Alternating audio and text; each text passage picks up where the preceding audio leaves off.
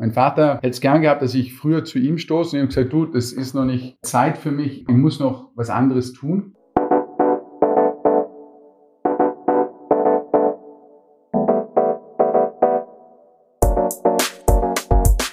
Willkommen bei einer neuen Ausgabe des Podcasts des österreichischen Industriemagazins.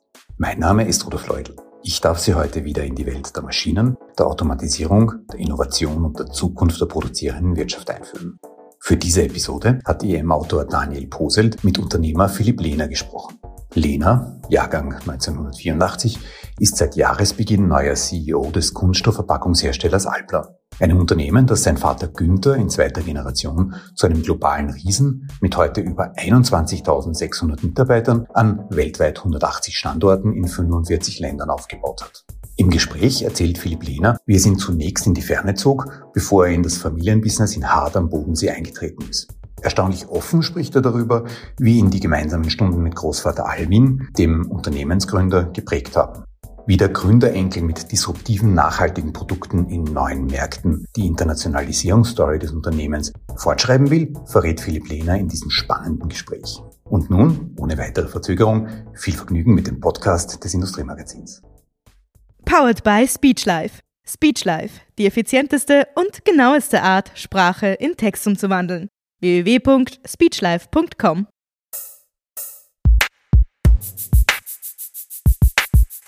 Herr Lehner, Sie sind seit Jahresbeginn neuer CEO bei Alpla, traten damit in die Fußstapfen Ihres Vaters Günther, der das Unternehmen in zweiter Generation als CEO seit 2006 leitete. Bei wem von Ihnen beiden fiel da jetzt eigentlich die größere Last ab, dass die Leitung des Unternehmens in Familienhand verbleibt, dem Vater oder dem Sohn? Das ist eine spannende Frage. Was ich immer von Last sprechen kann, äh, mein Vater hat das mit Herzblut äh, das Unternehmen vorangetrieben, über 30 Jahre, wo er zum Unternehmen gewirkt hat. Und ich höre seit über 30 Jahren, wie toll es doch ist, so eine Firma leiten zu dürfen.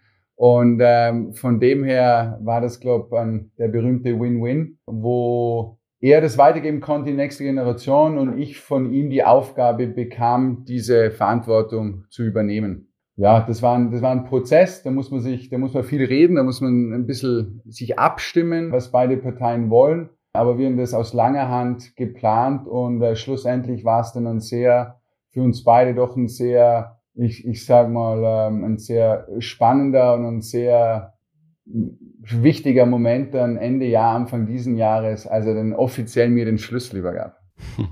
Von Ihnen ist die Aussage überliefert, Sie wollten eigentlich immer schon in einem Unternehmen arbeiten, das dreimal größer ist als jenes Ihres Vaters. Mittlerweile wäre das ein ziemlich sportliches äh, Unterfangen. Alpla ist einer der größten Arbeitgeber in der Region mit über 20.000 Mitarbeitern, wird dann weltweit über 180 Standorten produziert. Genau Ihre Kragenweite?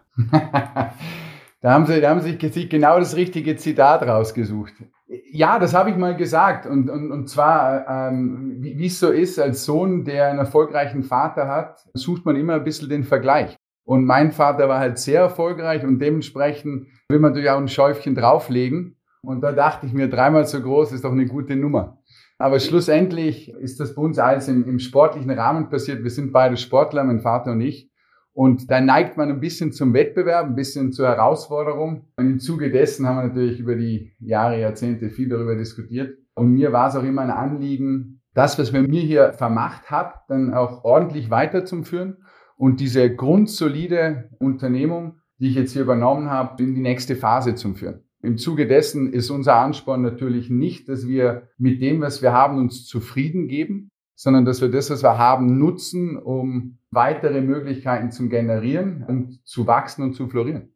Dieser Ansporn, äh, kompetitiv zu sein, ist das ein Charakterzug, den Sie vielleicht auch bei Ihrem 2018 verstorbenen Großvater, dem Unternehmensgründer Alvin Lehner, ausmachen, der in den 50er Jahren den Grundstein in einer Zeit legte, die einem wirtschaftlich so ziemlich alles abverlangte? Mein Großvater war auch ambitioniert, aber er war noch mehr ein Problemlöser. Wenn Sie sich unsere Firmengeschichte in Erinnerung rufen, dann ist das äh, versinnbildlich das für mich äh, unglaublich gut. Da gab es damals doch tatsächlich eine, einen neuen Werkstoff, der sich Kunststoff nannte und auf den alle viel halten, aber keiner hat es zum Funktionieren gebracht. Und dann äh, hat er sich eine Maschine gekauft, die hat dann auch nicht so funktioniert und irgendwann hat er sich entschlossen, dann selber in der Nacht, der Tags hat er gearbeitet, in der Nacht dann diese Maschine weiterzuentwickeln, damit sie zum Funktionieren kommt. Und schlussendlich hatte die erste Generation eine eigene Maschinenfamilie dann aufgesetzt. Aber dieser, dieser Gedanke, Neues anzunehmen, Neues sich anzuschauen und das dann weiter zum entwickeln, das ist eigentlich das, was ihn ausgemacht hat und was auch heute noch unsere Firma prägt. Die Alpler-Story nahm 1955 ihren Ausgang. Das Bruderpaar Alwin und Helmut gründeten zusammen die Alpenplastik Lena Alwin OHG. Die ersten Produkte, Kunststoffbecher für Senf und Marmelade, wurden in der Waschküche im Elternhaus in Hart hergestellt. So fangen ja nicht selten Unternehmerkarrieren an, doch nicht alle schaffen es zum Weltkonzern. Großvater muss also einiges richtig gemacht haben, oder? ja, das, das, das, das kann ich nur bestätigen. Absolut, absolut. Wie eben schon erwähnt, also die, sie, sie waren unglaublich äh, offen für Neues und sie haben sich diesen neuen Technologien total hingegeben, haben Tag und Nacht dran gearbeitet und haben das einfach weiterentwickelt. So hat's mal angefangen. Und hinten raus hat aber der gleiche die gleiche Herangehensweise und der gleiche Mindset dazu beigetragen, dass diese Technologieplattformen dann immer weiter ausgebaut worden sind. Und so haben sie es geschafft, über Zeit sich einen richtigen Vorsprung gegenüber dem Wettbewerb aufzubauen. Und der hat uns dann geholfen, Marktanteile zu gewinnen oder auch mit diesem Markt, der ja die letzten 40, 50 Jahre massiv gewachsen ist, disproportional mitzuwachsen. Und das ist eine Erfolgsgeschichte, auf die sind wir sehr stolz. Und diese Grundelemente, was diesen Erfolg befeuert haben, die wollen wir auch heute noch hegen und pflegen, weil was im Kleinen gut funktioniert hat und Erfolg erzeugt hat, wird auch im Großen eine, eine, eine fundamentale Komponente sein, wie wir weiterhin erfolgreich bleiben. Sie sind Jahrgang 1984. Äh, was prägte Ihre Kindheit? Äh, konnten Sie das Familienunternehmen zunächst noch aus dem Safe Space, dem Kinderzimmer, heraushalten? also wie in jeder Familienunternehmung ist natürlich die Unternehmung ein, ein stetiger äh, Wegbegleiter. Und da wird natürlich zum Frühstück, zum Mittag und zum Abend darüber gesprochen. Und da werden Gedanken ausgetauscht und die, die Verantwortlichen erzählen ein bisschen und plaudern ein bisschen aus dem Nähkästchen. Und dann gibt es natürlich auch Besuche im Werk und in der Produktionen.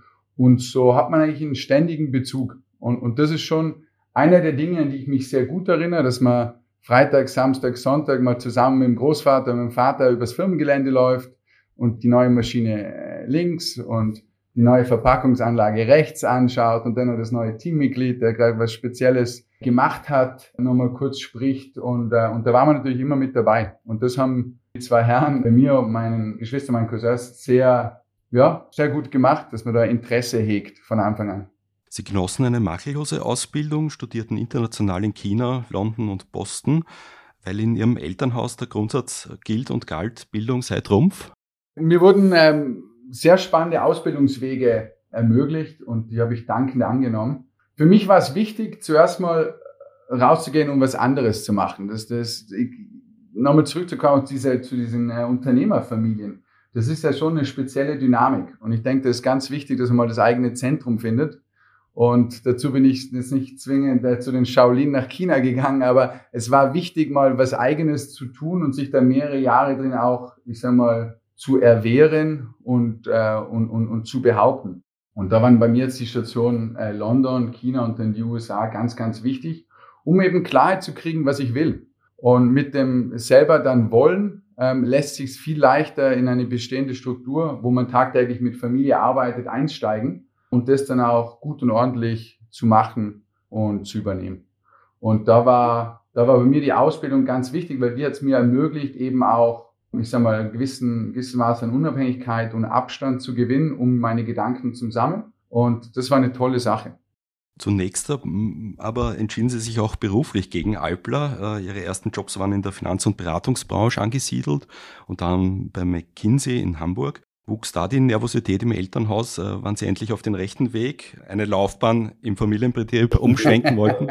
Ja, die, die, Frage, wann er endlich was Gescheites macht, hat sich dann schon gestellt. Ähm, ich, ich, hatte eine Vereinbarung mit meinem Vater. Mein Vater hätte es gern gehabt, dass ich früher zu ihm stoße und habe gesagt, du, das ist noch nicht Zeit für mich, ich muss noch was anderes tun. Und habe ihm dann aber auch gesagt, bis wann er von mir zurückhört. Weil für ihn natürlich auch wichtig, die weitere, ich sage, Nachfolgethematik planerisch anzugehen.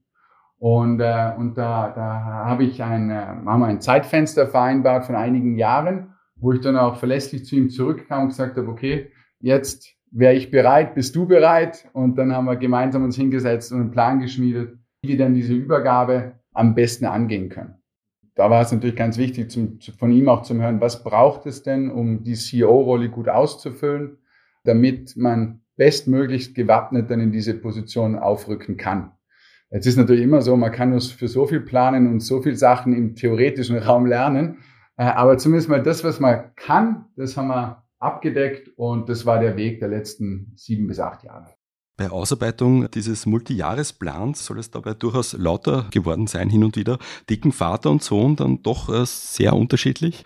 Welcher Vater und welcher Sohn ticken denn nicht unterschiedlich? Ich, ich wollte gerade fragen, ist womöglich eine Generationenfrage, ne? Ja, klar. Da, da kam es zu Diskussionen, da gab es Meinungsunterschiede, da wurde gefeilscht, da wurde, da wurde, wurde argumentiert, da wurde verhandelt. Und das halten wir grundsätzlich so. Also wir, wir haben in der Familie wie auch in der Unternehmung die Grundsatzphilosophie, dass Meinungen geäußert werden wollen. Und Meinungen kann man haben und da gibt es Gründe dafür und dann soll man sich in der Argumentation präsentieren. Nur schlussendlich gibt es eine Entscheidung. Und wenn die Entscheidung dann getroffen ist, dann wird das so gemacht, egal was davor die Meinungen waren. Und das haben wir da genau gleich gehalten. Da gibt es unterschiedliche Meinungen und schlussendlich hat man einen Weg gewählt und den dann umgesetzt. Und es gibt natürlich Anpassungen auf dem Weg, aber grundsätzlich folgt zuerst die Auseinandersetzung und dann der Konsens und dann kann man voranschreiten. Das haben wir da gleich gemacht. Und es war eine spannende Zeit.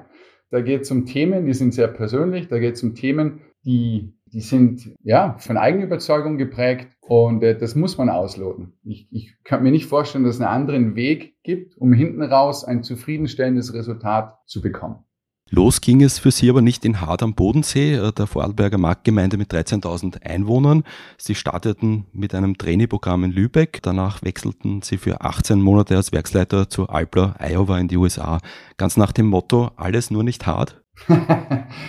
naja, es ist ja so, wir haben inzwischen eine gewisse Größe erreicht. Und da ist Hard natürlich das denkende und lenkende Zentrum, ist aber zu einem gewissen Grad schon vom Tagesgeschäft abgeschnitten bzw. entfernt.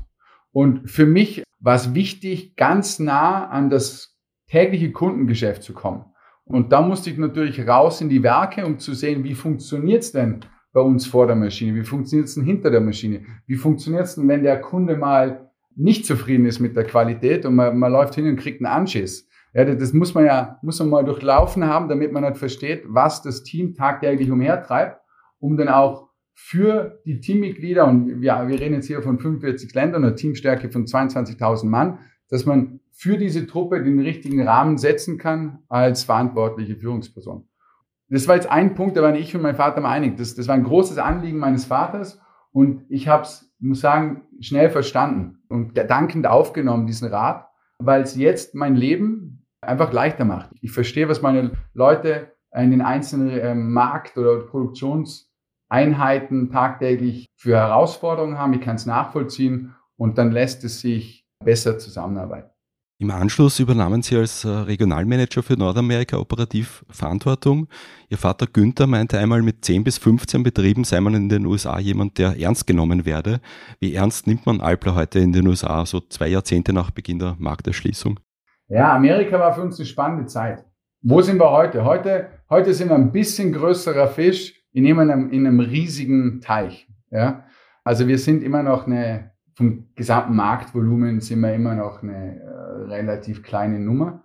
Aber inzwischen sind wir so weit, dass uns der Markt als starke Kraft im Markt wahrnimmt. Und es läuft uns sehr, sehr gut.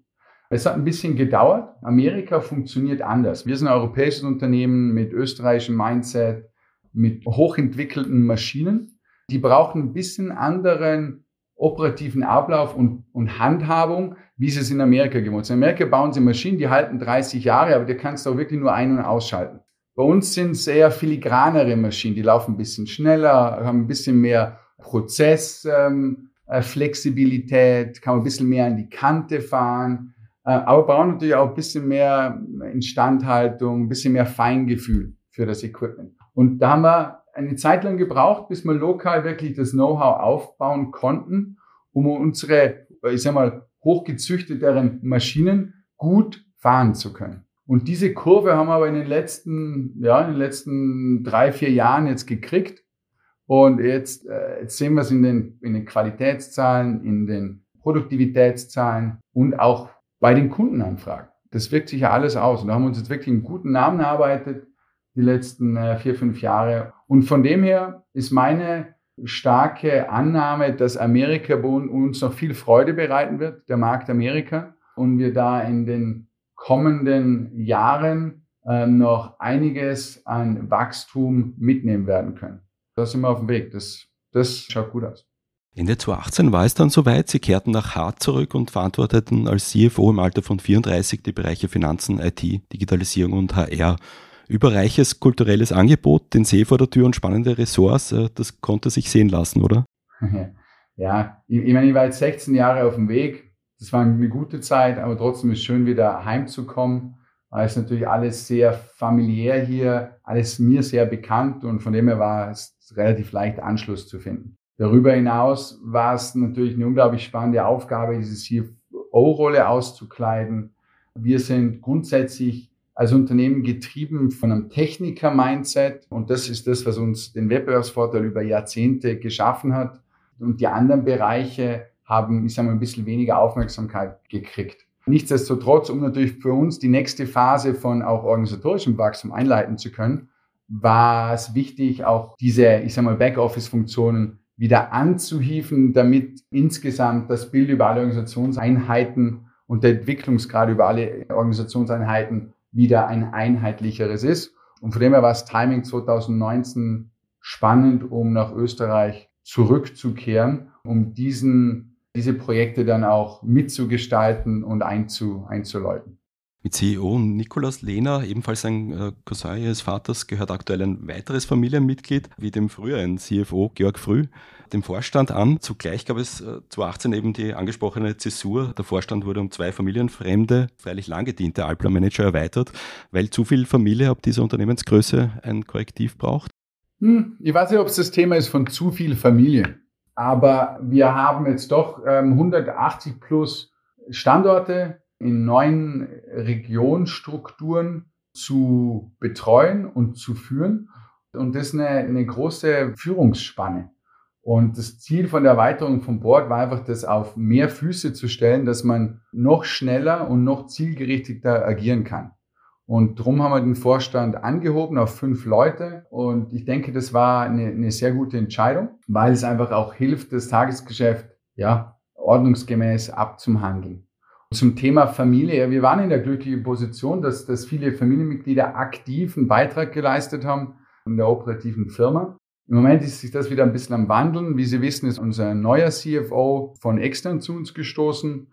Das ist im Moment einfach die Gegebenheit. Und ich glaube, das, das tut uns hin und wieder auch gut, um eben neue Eindrücke, neue Erfahrungen, neue Kompetenzen ins Haus zu holen. Und das ist ein bisschen ein Balanceakt den es braucht und den man einfach abschätzen muss, wie viel neues Blut, neue Einsicht, neue Erfahrungen holt man sich über Zeit ins Unternehmen, um einfach sicherzustellen, dass eine gesunde Mischung bleibt.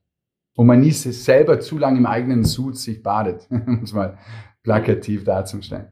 Die erste und zweite Generation äh, baute Alpla zum internationalen Verpackungsriesen auf. Neun Jahre nach Gründung wurde bereits nach Deutschland und Venezuela expandiert eine bis heute anhaltende Internationalisierungsstory, äh, wenn man sich das auch nur auszugsweise vergegenwärtigt.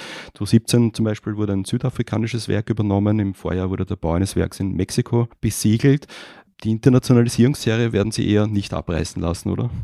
Ja, wir haben, wir haben in den 2000 haben wir ganz eine starke Periode von Internationalisierung und Wachstum hinter uns. Da haben wir zum Teil 10 bis 15 Werke im Jahr gebaut, was riesige Anstrengungen waren. Ich muss ich, ich habe selber in einem Jahr in Amerika mal, mal zwei Werke gebaut und das war ein Mega-Act. Von dem her bin ich äh, jetzt noch beeindruckt, wie das Team das damals gestaltet hat, in ganz einem anderen organisatorischen Rahmen gemeistert hat. Und deshalb bringt uns auf die 180 äh, Standorte in 45 Ländern. Jetzt ist natürlich so, in manchen Märkten sehen wir noch einiges an Wachstumspotenzial. Amerika hatte ich schon erwähnt, aber auch Asien, China, Südostasien ist ein Markt, wo wir stark drauf setzen und wo wir auch in den nächsten Jahren noch einiges an Kapazität an den Markt bringen werden.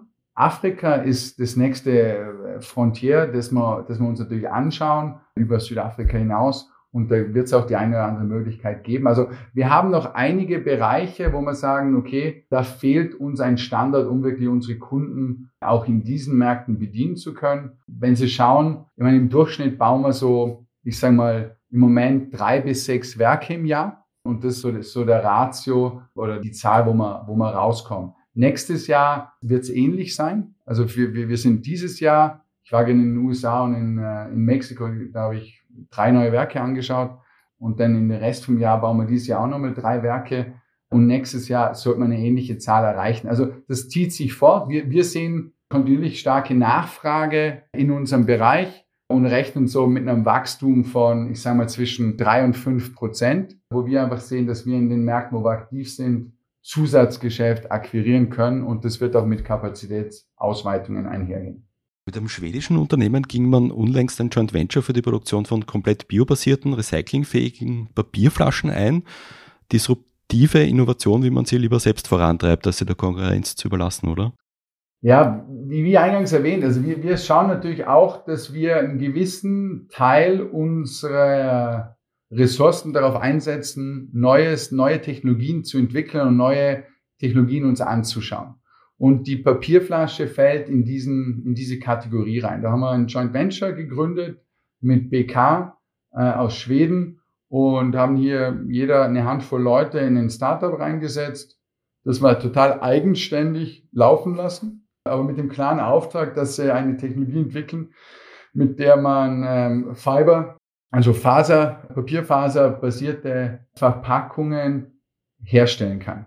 Und das läuft soweit ganz gut. Die, die Generation 2 vom Produkt ist schon erhältlich. Und jetzt sind wir immer an der Generation 3 dran. Und die Generation 3 wird nochmal ein Quantensprung werden, weil wir hier jetzt wirklich auf eine Lösung abzielen und die technologischen Grundlagen schon ausgearbeitet haben, wo wir sagen, okay, das wird eine Verpackung sein, die hat 98, 99 Prozent Faser und nur noch, nur noch die Innenschicht wird überzogen mit einem hauchdünnen biobasierten Kunststoff, damit die Dichtigkeit gegeben ist und der Konsument äh, keine Abstriche machen muss in der Convenience und in der Verwendung des Produkts. Da sind wir jetzt mit, mit Vollgas dran und hoffen doch, dass wir bis Ende nächsten Jahres hier äh, diese Gen 3 präsentieren können das wäre eine richtige, richtig starke neue Produkteinführung, wo wir jetzt schon sehen, dass am Markt einiges an Nachfrage oder Interesse da ist.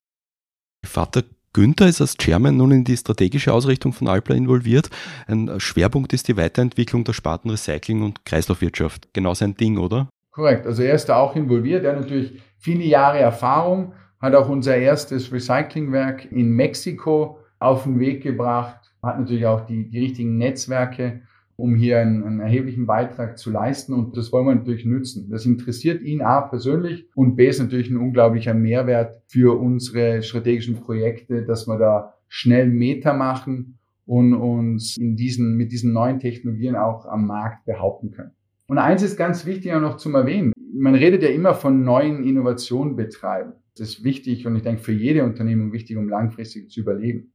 Ein Aspekt, den, den wir speziell fördern wollen, und ich komme gerade drauf, weil wir mit B, von BK jetzt gesprochen haben. Wir sind uns bewusst, wir können sehr viel intern, wir haben auch eine tiefe, äh, wir, haben eine sehr starke Technologietiefe im Sinne von, wir machen, wir haben relativ viel selber integriert über die ganze Wertschöpfungskette, wo wir aktiv sind. Nichtsdestotrotz wissen wir auch, dass es manchmal sehr wichtig ist, neue Ideen reinzuholen, neue Ansichten zuzulassen.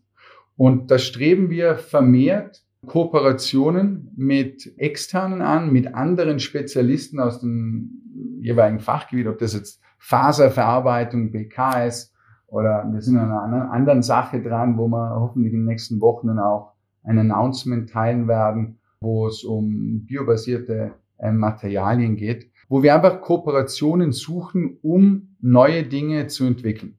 Oft braucht es mehr wie eine Sichtweise, oft braucht es mehr wie eine Fachkompetenz, um was Neues entstehen zu lassen. Ich bin unglaublich stolz darauf, wie effektiv wir das auch angehen. Weil schlussendlich bei uns steht immer die Sache im Vordergrund. Und ich glaube, das ist so dieser Mindset, den es braucht, um auch kollaborativ über Firmengrenzen hinweg effektiv Projekte vorantreiben zu können. Und das ist etwas, das hat in der Vergangenheit gut funktioniert. Da werden Sie noch mehr von uns hören, wie wir mit externen zusammen Entwicklungen vorantreiben. Sie wissen vermutlich, warum ich das jetzt frage. Äh, sind Sie Kaffeetrinker? Bin ich Kaffeetrinker? Ja, klar, klar. Wer, wer würde nicht, wenn er kann? Ich frage deshalb, äh, weil Alpla neuerdings zu 19 Prozent an Blue Circle Trading, einer Vertriebsfirma für zertifiziert heimkompostierbare Kaffeekapseln, beteiligt ist. Da schaffen Sie gerade die Basis für eine Reihe neuer Geschäftsmodelle abseits des Kerngeschäfts, oder? Ja, wir, wir versuchen immer wieder Neues. Wir haben den Unternehmergeist ganz tief verankert in unserer Firmen-DNA. Der Blue Circle ist, ähm, ist ein weiteres Beispiel. Direct-to-Consumer oder ich sage mal Plattformen sind beides Geschäftsmodelle, die sind sehr stark am Kommen. Wir haben jetzt mal als erster Schritt diese Plattform für Kaffeekapselverpackungen wie auch Abfüllservices gewählt, um erste Erfahrungen zum Schnuppern. Dann kann man dann einschätzen, inwiefern sich diese Geschäftsmodelle vielleicht auch für andere Bereiche anbieten und Erfolg versprechen. Haben Sie, wie Ihr Großvater einmal über sich selbst sagte, äh, die besten Einfälle eigentlich auch in der Nacht? Also dann, wenn das Tagesgeschäft einmal ruht? ich habe meine besten Einfälle beim Motorradfahren, muss ich Ihnen ganz ehrlich sagen. Äh, ich fahre leidenschaftlich gern Motorrad und da hat man, wenn man über irgendeine verlassene Straße fährt, Stunden, keine Menschenseele sieht und einen schon der Hintern wehtut, dann kommen einem meistens die besten Ideen. Das ist so mein, mein Zugang im Moment. Wenn wir schon bei den Selbstbetrachtungen sind, welche Themen handhaben Sie denn eigentlich ganz anders als Ihr Vater? Naja, Sie müssen sich so vorstellen, mein Vater ist natürlich in der Unternehmung groß geworden. Der kennt jede Schraube an jeder Maschine, um so ein bildlich darzustellen. Diesen Luxus habe ich nicht. Und nichtsdestotrotz, unsere Unternehmung hat jetzt eine Größe, wo wir natürlich organisationstechnisch und auch von der, von der Besetzung her viel mehr Teamstärke haben. Und wir haben viel mehr Organisationsstrukturen. Ich bin ein bisschen mehr fokussiert darauf, diese Organisationsstrukturen auch selber, ich, ich sag mal, den Raum zu geben und mich auf bestimmte Themen abzustimmen und das dann aber auch, ja, das zum Forcieren. Er ist natürlich noch um einiges mehr hands-on und, in der Tiefe unterwegs, weil er das natürlich ja, so, so gut kennt und jahrelang so praktiziert hat. Sie meinten sinngemäß, der CEO-Posten sei ein Vertrauensvorschuss. Wenn wir extrapolieren, ganz zum Schluss, wo liegt Alpla in zehn Jahren? In zehn Jahren werden wir die weltbeste Papierflasche am Markt haben, werden wir in 55 Ländern sein und ich werde Ihnen mit Stolz erzählen können, dass wir das Industrieunternehmen im deutschsprachigen Raum sind, wo talentierte junge Führungskräfte am liebsten hinkommen zum Arbeiten. Herr Lehner, vielen Dank für das Gespräch. Danke Ihnen. Powered by Speechlife. Speechlife, die effizienteste und genaueste Art, Sprache in Text umzuwandeln. www.speechlife.com. Das war der Podcast des österreichischen Industriemagazins. Zu finden sind unsere Podcasts auf den gängigen Plattformen. Wenn Ihnen gefallen hat, was Sie hörten, freuen wir uns über positive Bewertungen und natürlich umso mehr, wenn Sie uns folgen. Produziert wird unser kleines, aber feines Medium von Michaela Capelli, Daniel Poselt und meiner Wenigkeit, Udo Fleudel. Bis bald!